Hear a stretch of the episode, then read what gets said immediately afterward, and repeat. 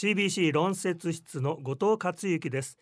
今日は名古屋市療養サービス事業団の看護師でいらっしゃいます西村久美子さんにお話を伺います。おはようございます。おはようございます。あの療養サービス事業団っていう名前私は初めて聞くんですけれどもどんなお仕事をする組織なんでしょう？はい。事業団は平成7年に、えー、名古屋市と名古屋市医師会名古屋市歯科医師会名古屋市薬剤師会愛知県看護協会と協立で設立しております。と目的としましては事業団は名古屋市民の在宅療養の貢献のために保健医療福祉サービスに寄与することを目的としています。医療に関わるその組織が連携プレーでトータルに在宅医療のサービスの向上を目指してスタートしたような組織ですか？はいその通りです。具体的には地域に入ってどんな事業を展開していらっしゃいますか？はい。訪問看護事業所と居宅介護支援事業所地域包括支援センターまた公益事業も実施しております。今4つ伺った中でまずじゃあ訪問看護ステーションの事業これはどういうお仕事なんでしょう？はい。看護師が自宅に訪問し病気や障害を持った方に、えー、医療的なケアを含めた療養生活の支援を行っています。市内に何箇所ぐらいそういった拠点があるんですか？はい。13箇所ございます。それから居宅介護支援事業っていうのはどんなお仕事なんでしょう？はいケアマネージャーがいるところになります。介護保険制度の中で介護が必要な方や要介護状態が悪化しないようにケアマネジメントを行っています。ケアマネジメントという言葉が今伺ったんですけど具体的にはそのどんなマネジメントをされるということなんでしょう？はい。相談を受けながら介護を必要とする本人や家族が抱えている課題を分析してえー、いろんなサービスに調整をして適切に、えー、効果的に支援をしていくということになります。それから3つ目に地域包括支援センターという事業があると伺ったんですけれどもこれはもう少し詳しく教えていただけますか？はい。えー、看護師や保健師の医療職社会福祉士主任介護支援専門医がいます。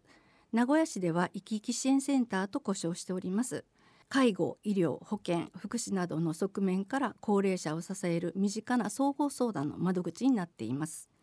これ広域事業っていうのが4つ目に伺ったんですけれどもこれは具体的には例えばどんなお仕事があるんでしょう？はい。市内に2カ所認知症カフェ中村公園と街角保健室を開設し認知症の支援と在宅療養の介護相談を行っておりますえー、また毎年ですね在宅療養講演会というものを行っておりコロナ感染症の前の時期はネット配信でしたが今年は3年ぶりに10月7日に「共に生きる」をテーマにしおりさんによる講演会を開催いたしました。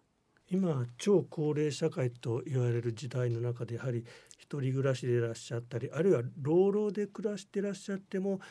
正しいこの介護保険サービスについての知識があまり理解してらっしゃらないご家庭もやっぱ増えているんでしょうか？はいその通りです、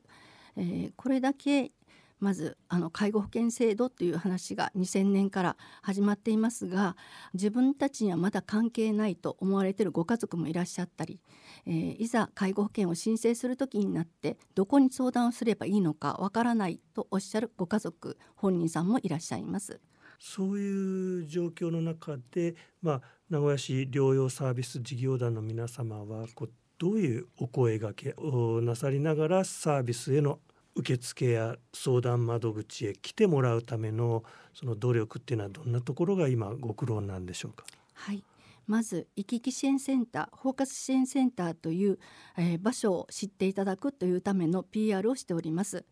講演会とかあとは福祉会館地域の方が行かれるような病院というところに PR をしましたり認知症ということを理解していただいたりの講演とかをしておりますそれ以外に認知症の人が、えー、地域で生活していくための地域の方の支援が必要になってきます